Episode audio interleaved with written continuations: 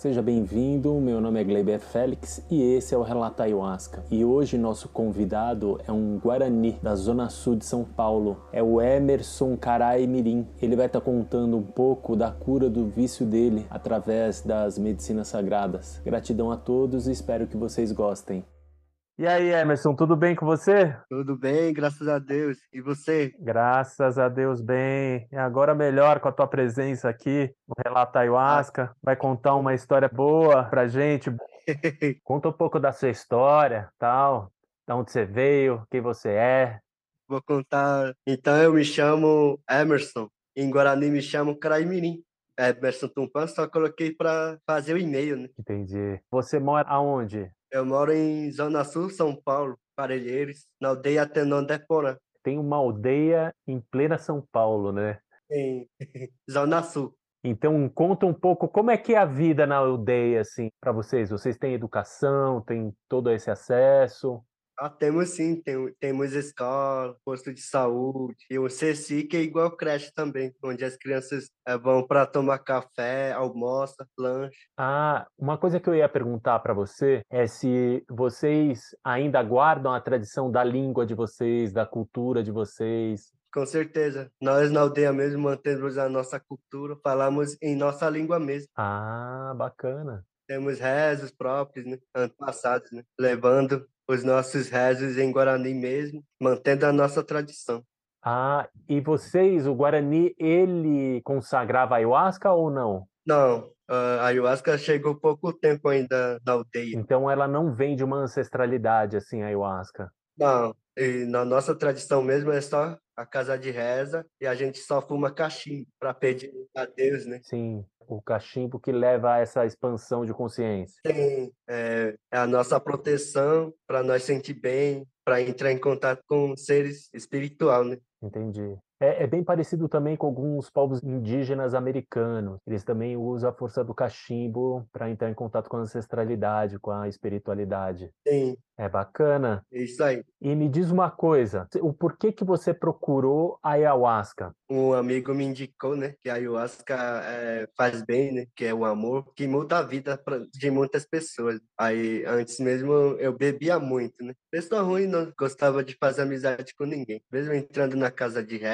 mesmo assim, não gostava de fazer amizade. Mas só que depois que já estava perto de morte, um amigo me indicou lá no Reino dos Irmãos, onde consagrava a, a medicina, que é muito bom também. Nossa, mas você estava no, no, reino de morte, assim? O que que... Sim, estava na beira da morte, assim, né? Já, já não estava me sentindo bem já. Ah, é? Mas era o fígado, esse tipo de coisa? Sim, esse daí, por causa das bebidas. E você bebia todo dia? Como é que funcionava isso? Ah, bebia só sábado, domingo, sexta-feira. Ah, mas aí bebia demais, bebia o final de semana inteiro. Sim, só que um, um amigo me indicou porque eu queria o bem para mim, né? Porque eu quero ver meu velho, eu quero ser idoso, né? Quero ver meu futuro bem melhor para mim. Sim. Aí eu falei e ele me, me levou lá. Aí consagrei a medicina lá e lá eu aprendi muitas coisas. Mas para isso eu sofri também, para me tirar das coisas ruins. Né? Ah, é? Como é que foi essa, essa passagem sua para sair dessas coisas negativas? Estou consagrando quase quatro anos já. E na primeira consagração eu não tive uma experiência, não, não senti nenhuma força. E mesmo, mesmo assim me senti o mesmo de antes. Aí eu falei, será que é verdade? Será que as pessoas estão mudando? mesmo por causa da medicina, eu me perguntei isso, aí depois consagrei mais, consagrando assim por diante, vai melhorando a minha vida. Enfrentei muitas coisas através da medicina. Né? Eu vi um ser chegando em mim, falou para mim: se continuar bebendo, você vai ser enterrado aqui. Eu vi. Sério? Sim, parece que já estava no escuro já. Caramba. Aí o ser desceu, desceu lá do céu e tentando me tirar de lá. E como era esse ser? Você lembra assim? Não, não lembro muito bem. Só, só sei que era do bem. Ah. Parece um indígena mesmo, bem. Sim. Aí falou para mim em Guarani também, né? conversou comigo. Falou em Guarani? Sim, conversou comigo. Aí falou: se continuar assim, você vai ser enterrado aqui. Aí eu vi o meu corpo lá. Eu chorei muito, pedi a Deus a todos os perdões que eu fiz no passado, as coisas erradas. Aí eu pensei, porque pensei que ela estava andando certo para mim, mas só que quando eu percebi através da medicina que era tudo errado. Sim. Antes mesmo, o certo parece errado, mas agora percebo que a certa coisa é parar de beber, ter amizade com as pessoas, ser humilde e mostrar respeito por todas as pessoas que eu conheço. Sim. Aí desse ser falou tudo para mim, né? Deu conselho, Qual conselho que ele te deu? conselho para não fazer mais aquilo que é errado, né? Sim. para parar de beber, para não machucar ninguém, né? Você casou depois de, de ter consagrado ou você era casado antes? Antes eu já fui casado já. Ah, você já foi casado. Sim, antes com outro. E como era o relacionamento com ela? Foi ruim. Você era bravo? Sim, muito, muito. Teve agressão, esse tipo de coisa? Não, só discussão mesmo. E hoje você tem uma, uma relação com ela de amizade ou não? Hoje, por causa do filho, a gente tem amizade. Ah, entendi. E aí você casou de novo e foi até aquela companheira que eu conheci. Como é que ela chama mesmo? A Kelly, A Kelly. E ela conheceu você na ayahuasca? Como é que foi que aconteceu isso? esse já a gente já se conhece depois do da ayahuasca, né? Mas antes já vi já vi ela, né? Antes, mas ela não se acostumou nem eu. A gente não conversou, né? Depois da medicina mesmo que a gente a gente se encontrou, vai conversando. Ah, entendi.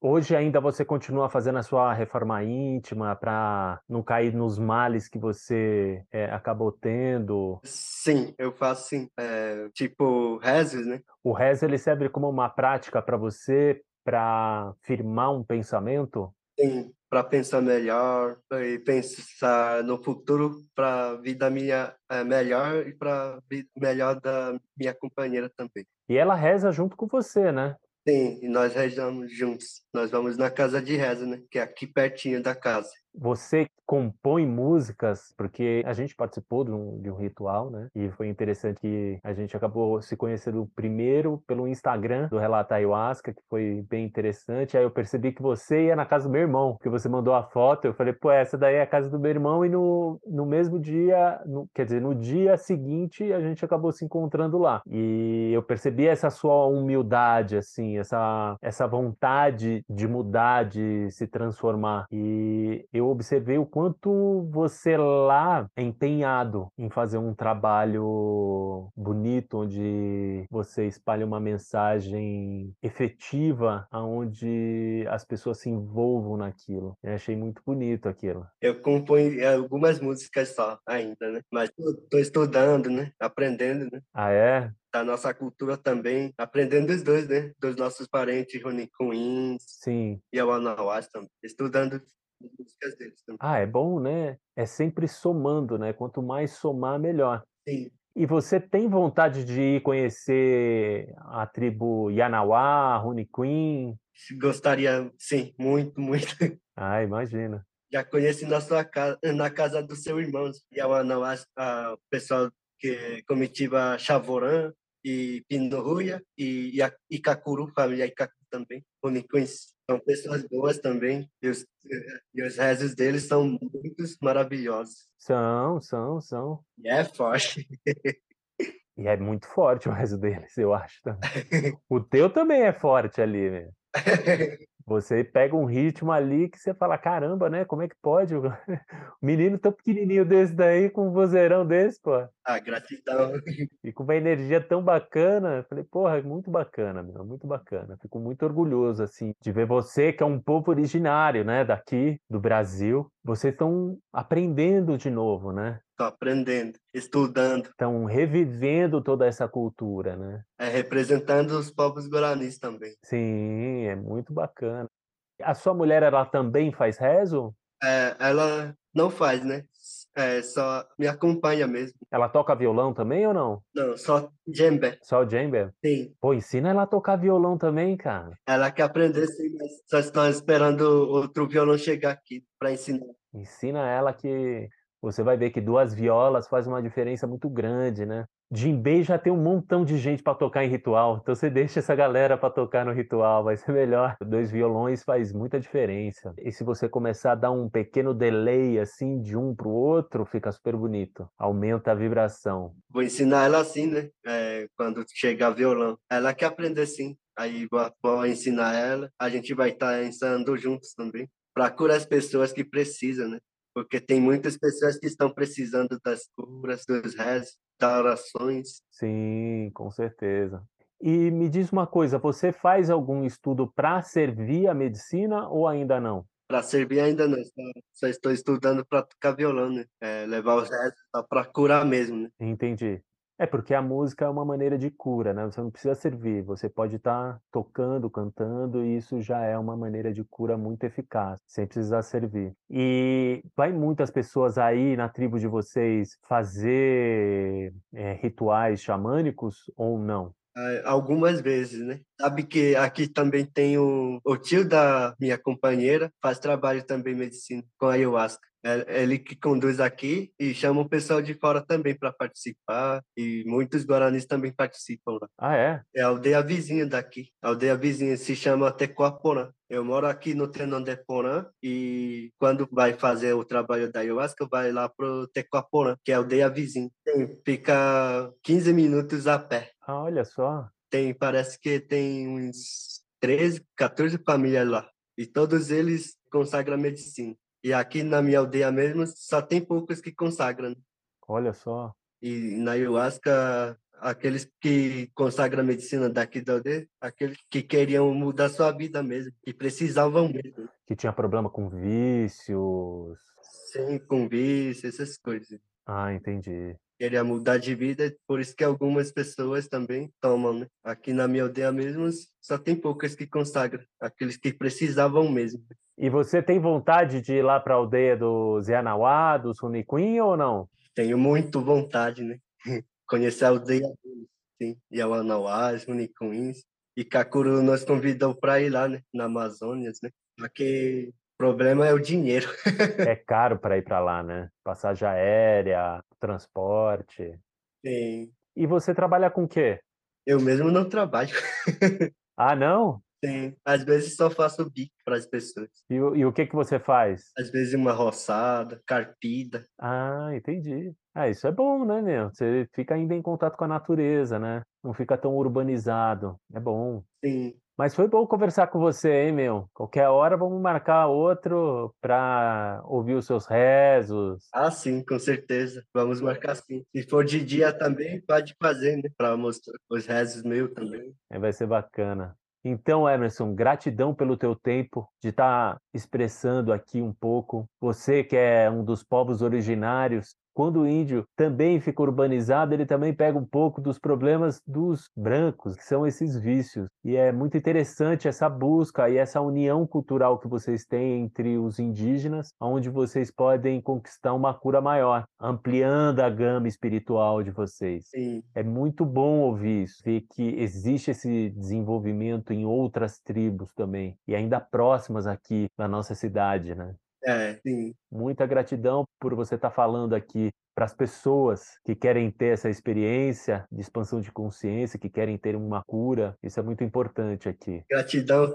E se um dia alguém quer me convidar para participar e levar as restas também, estou disposto aí também. Se as pessoas quiserem entrar em contato com você, conversar, conhecer um pouco, eu vou deixar o link do Instagram para as pessoas encontrarem você. Tá bom. Gratidão, irmão, por tudo. Que é, você tem uma história muito bonita, irmão. Até mais, irmão. Pode me incomodar qualquer hora que quiser. Beleza, beleza. Que Deus abençoe você e sua família aí. Tá bom. Com alegria. tchau, tchau.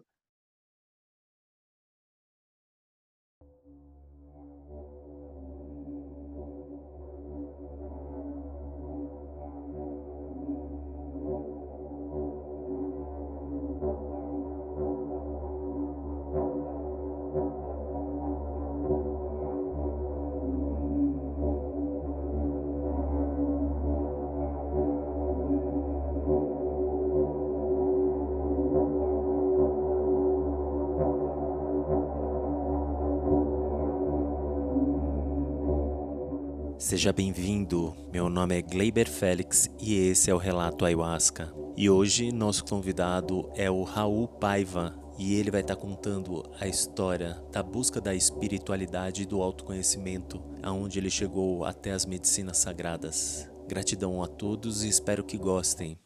E aí, Raul? Fala, Gleiber, tudo bem e você, cara? Tudo certinho, graças a Deus. E você, irmão? Beleza. Então, diz aí, conta um pouco a sua história. Bom, beleza. Para começar, eu queria agradecer aí pelo convite. Fiquei bastante feliz aí. É o primeiro podcast que eu estou participando e, pô, espero que seja bem bacana aí, cara. É, bom, vou começar contando como é que começou as experiências com as plantas de poder, né? Na verdade, a primeira planta de poder que eu tive contato foi a cannabis. É, já é um assunto mais polêmico, assim, né? O pessoal que consagra a ayahuasca, tem gente que acha que é planta de poder, tem gente que, que é contra, né? Não sei qual é a sua posição em relação a isso. Os Runiquim, eles usam, né? Usam essa planta de poder poder e é tida como churu. Eles até usam de maneira, eles usam de maneira ritualística e também recreativa. É, então, eu até fiz, eu estou me formando em turismo agora, e o meu TCC, ele foi sobre cannabis e turismo, que eu falo um pouco sobre, sobre esse turismo canábico que acontece em Amsterdã, na Califórnia, Uruguai, só que antes eu faço toda uma contextualização histórica, eu descobri muitas coisas, que na verdade a maconha, ela é usada assim desde a antiguidade, cara, com registros assim de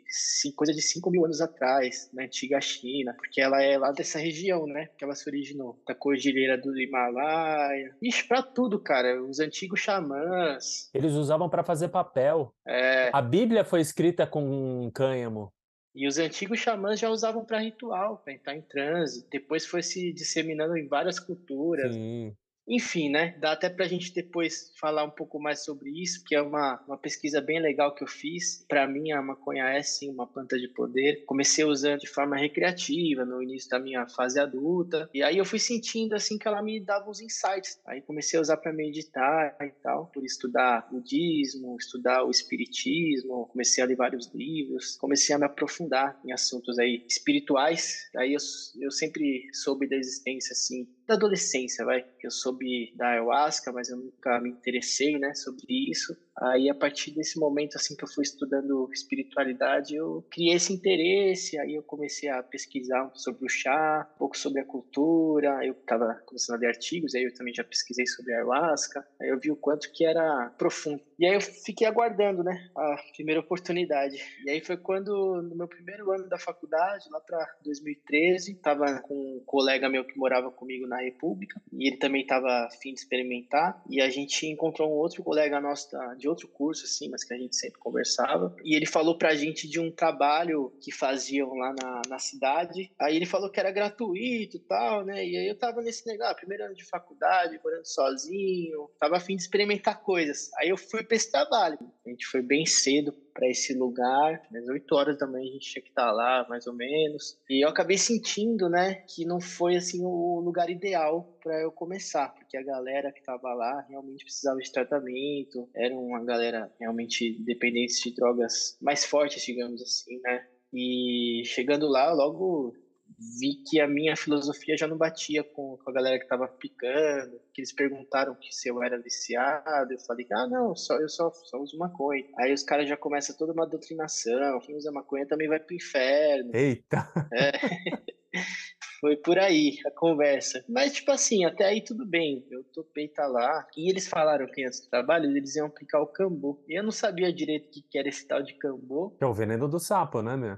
É, é que eu tava começando, né? Então eu não sabia muito. Aí eu tava meio que, pô, eu acho que eu não vou tomar esse negócio, não. Tomara que na hora eles deixem eu não tomar. Mas daí, beleza, eu fui no começo ali do trabalho, nossa, foi maravilhoso. Tive umas mirações bem bacanas, assim, um negócio lindo, uma conexão muito boa. Eles fazem uns cantos. Os rezos, né? É, eles fazem um cantam mesmo lá, chamam os guardiões. Então, assim, no começo do trabalho tava maravilhoso, tava bem legal mesmo. Eu até tive minha primeira experiência auditiva, assim, nessa parte mediúnica. Eu, eu cheguei a ouvir um indígena falando assim, atrás de mim, só que eu olhei para trás não tinha nenhum, só era alguém falando um outro idioma, um idioma indígena, aquela voz grossa, assim. Falei, caraca, que legal, né? Que ele tava atendendo algum alguma outra pessoa naquele ambiente. Aí beleza, foi indo, né? Aí o que, que aconteceu, né?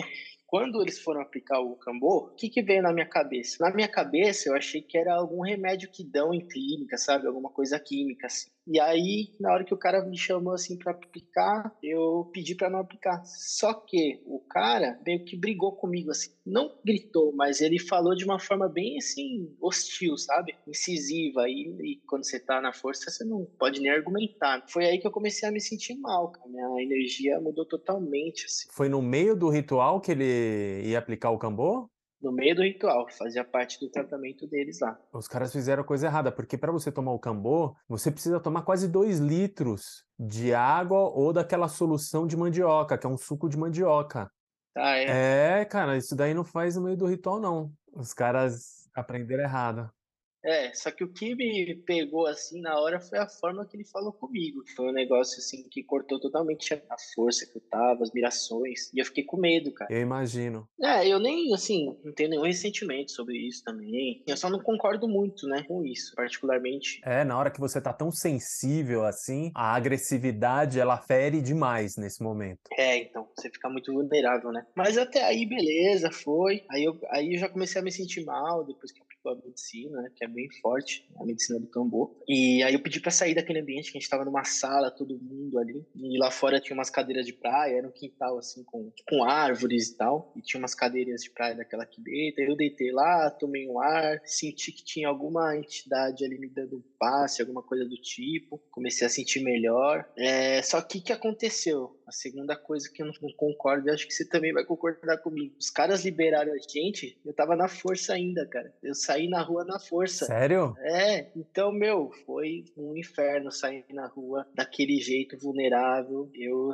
tinha uns pensamentos muito ruins. Ah, você vai captando, o teu astral tá bem amplo, cara. Você vai captando tudo, tudo que tá ao teu redor. Isso daí é pode não. É, então, e eu acho que grudou alguma energia em mim, algum, algum encosto, alguma coisa do tipo. Você vira uma esponja. É, porque eu tava, assim, com os pensamentos bem obsessivos, assim. Então, essa experiência, assim, foi, acho que foi uma das piores experiências que eu tive. Foi essa volta para casa.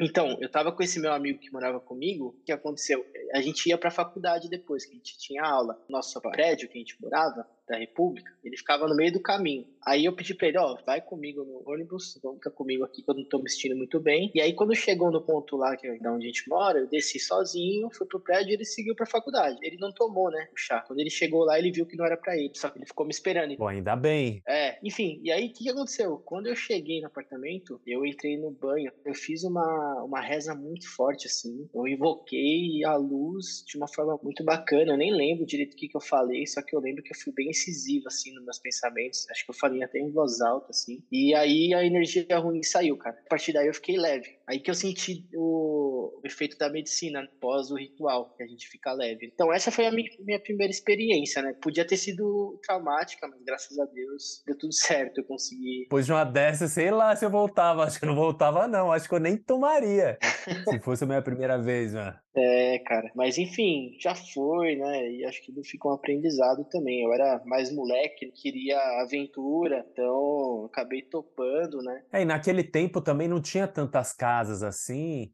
É, é, eu não conheço tanto esse, o cenário, né? Eu imagino então que de lá para cá se disseminou bastante, né? Exatamente, melhorou muito. Existe muito mais estudos perante essa medicina e outras também, né? Mas enfim, cara, foi isso assim, eu, esse esse local assim, como eu te falei, guardo nenhum ressentimento. Eu acho que a intenção deles não, não é ruim. Eu acho que eles apenas precisavam aperfeiçoar um pouco mais o trabalho, né? Tem também a questão dos dogmas deles. Acho que não cabe a mim também criticar, aí vai de cada um acreditar ou não. Cada casa tem os seus, né? É, que eles eram, acho que, ligados ao Santo Daime, se eu não me engano. Ah, então eles faziam os rezos. É. O Santo Daime tem uma conotação mais cristã. Sim. Mas enfim, a partir daí eu passei a buscar um lugar que eu me sentisse melhor. No ano seguinte, em 2014, que eu conheci o Ceremon Lacot, que é, é um centro xamânico, né? Lá de Mogi das Cruzes. Eu fui lá nesse ano, 2014, cheguei a consagrar duas vezes. Eu só fui lá depois. Eu, não, eu me senti tão bem lá que eu não, eu não, não senti a necessidade de ir em outro, sabe? Acho que eu já, já gostei dali, já fui bem acolhido, senti que eles fazem um trabalho assim, sério e acabei ficando por lá mesmo, cara. E lá eles fazem temascal também? Qual que é o temascal? Não sei. Temascal, como você tá falando Lacota, esses índios da América do Norte, América Central, eles fazem muito temascal. Temascal é como se fosse uma sauna, né, que é feita com pedras quentes. Você faz essa sessão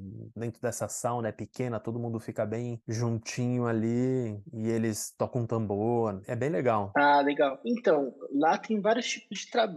O mais comum, assim, eles colocam som para tocar, colocam a playlist e aí vai, fica com essas músicas gravadas. Só que tem também tem outros trabalhos que convidam indígenas mesmo para aplicar o trabalho, né? Xamãs. Tem outros que eles chamam bandas. São rezadores, né? É, conduzem o trabalho. É, essa medicina específica do Temascal, eu particularmente não conhecia. Não sei se eles já chegaram a, a fazer lá, né? Que geralmente eles têm ayahuasca, eles disponibilizam o rapé, né? Também tem a possibilidade de aplicar o cambu, tem toda essa parte assim. As medicinas padrões. É, eu me senti muita vontade que você pode ficar lá dentro do, do templo, né, que eles construíram, no seu colchonetezinho. Se você quiser, você sai lá fora, tem um quintal maravilhoso, com grama. Eles fazem sempre uma fogueira. Então, assim, é um ambiente muito gostoso, cara. Eu não consagrei tantas vezes de lá pra cá. Eu consagrei, acho que de todas as vezes que eu consagrei, deve ter sido umas 5, 6, cara. Sério? É pouco até. É, a galera consagra com mais frequência, né, gente? Não tem problema quanto a isso. Eu acho que esse tempo que você leva também é um tempo bom, porque dá muito tempo para você conseguir digerir aquele assunto que tá pairando na tua cabeça, que apareceu no ritual, né? Sim. É, eu tenho para mim que eu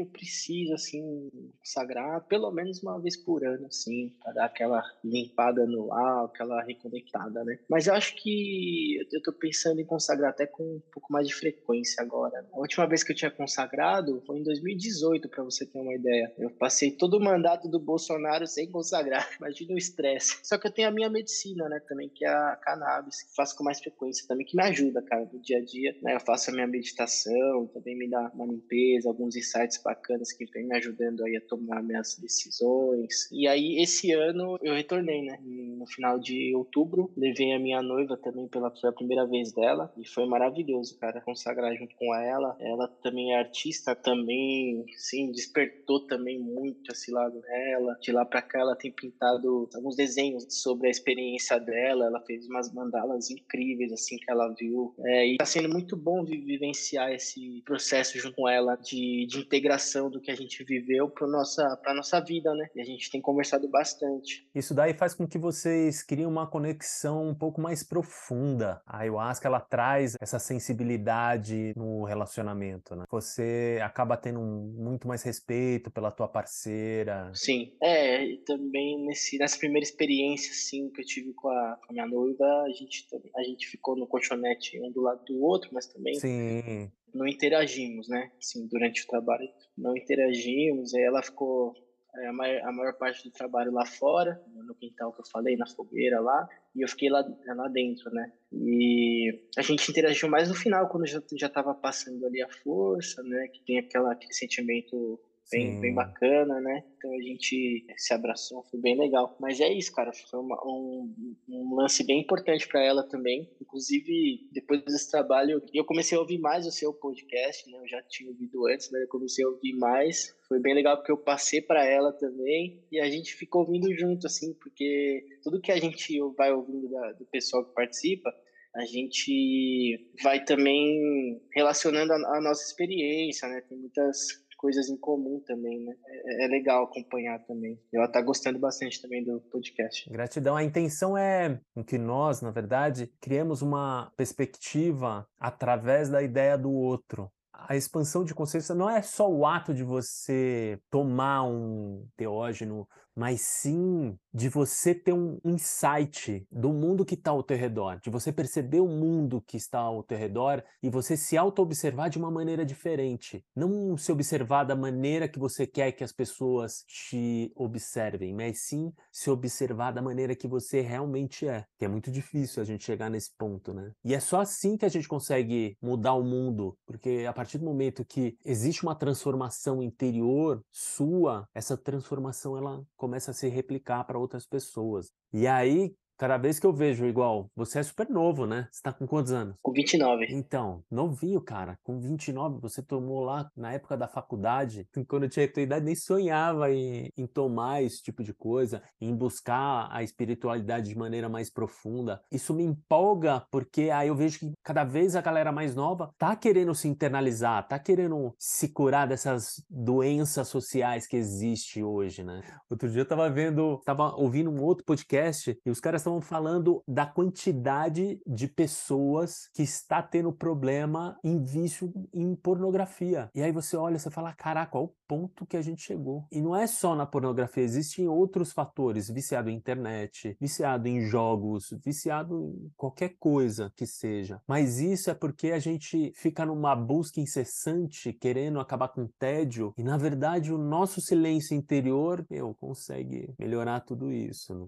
É, acho que são formas que o ego encontra da gente não encarar o agora e é assim mesmo. E aí é, acho que bem complicado. Acho que todo mundo tem essa, esses momentos, né? Eu mesmo, assim, eu tenho a, a banda, né? E a Revoluzei, então eu acabo também trabalhando bastante com rede social e eu tenho que estar tá sempre me policiando para não, não ficar muito tempo também, porque é um negócio que vicia, cara. Você vai rolando aquela telinha ali, velho, você vê, passou uma, duas horas é complicado. E, e, aí a gente acaba também, de uma certa forma, se desconectando da realidade, né? Do mundo real, vive nesse mundo digital aí. A gente tem que achar o equilíbrio. Eu tenho dificuldade com isso, cara, vou te falar. Quem gere, vai, as redes sociais, eles utilizam uma psicologia, assim, um pouco nefasta. Por quê? Para eles é muito bom a gente ficar lá. Quanto mais tempo a gente ficar lá no, no Instagram, no Facebook, mais anúncios aparecem para a gente e mais dinheiro eles ganham. Então, eles já programam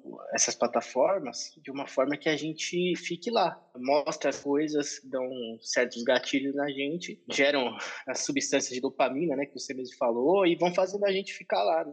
São pequenas satisfações ali. Fica mais ansioso. É, tem essa parte, é uma ferramenta maravilhosa, mas tem também gente que se aproveita dessas armas, digamos assim, para também distrair a gente, né? Com certeza. Distrair, manipular. Eu ia perguntar uma coisa para você, o quanto te serve de inspiração? Porque você é músico, né? Tem uma banda de reggae. Isso, a gente tem uma banda chamada Revoluzen, que a gente toca mais reggae, tem um pouquinho de rock, um pouco de rap, MPB, a gente faz uma mistura boa lá. Cara, na verdade, primeiro eu consagrei a ayahuasca para depois eu criei essa banda, assim. Acho que tem tudo a ver uma coisa com a outra. O próprio nome da banda, né? Revoluzen, né? Mistura de revolução com, com zen.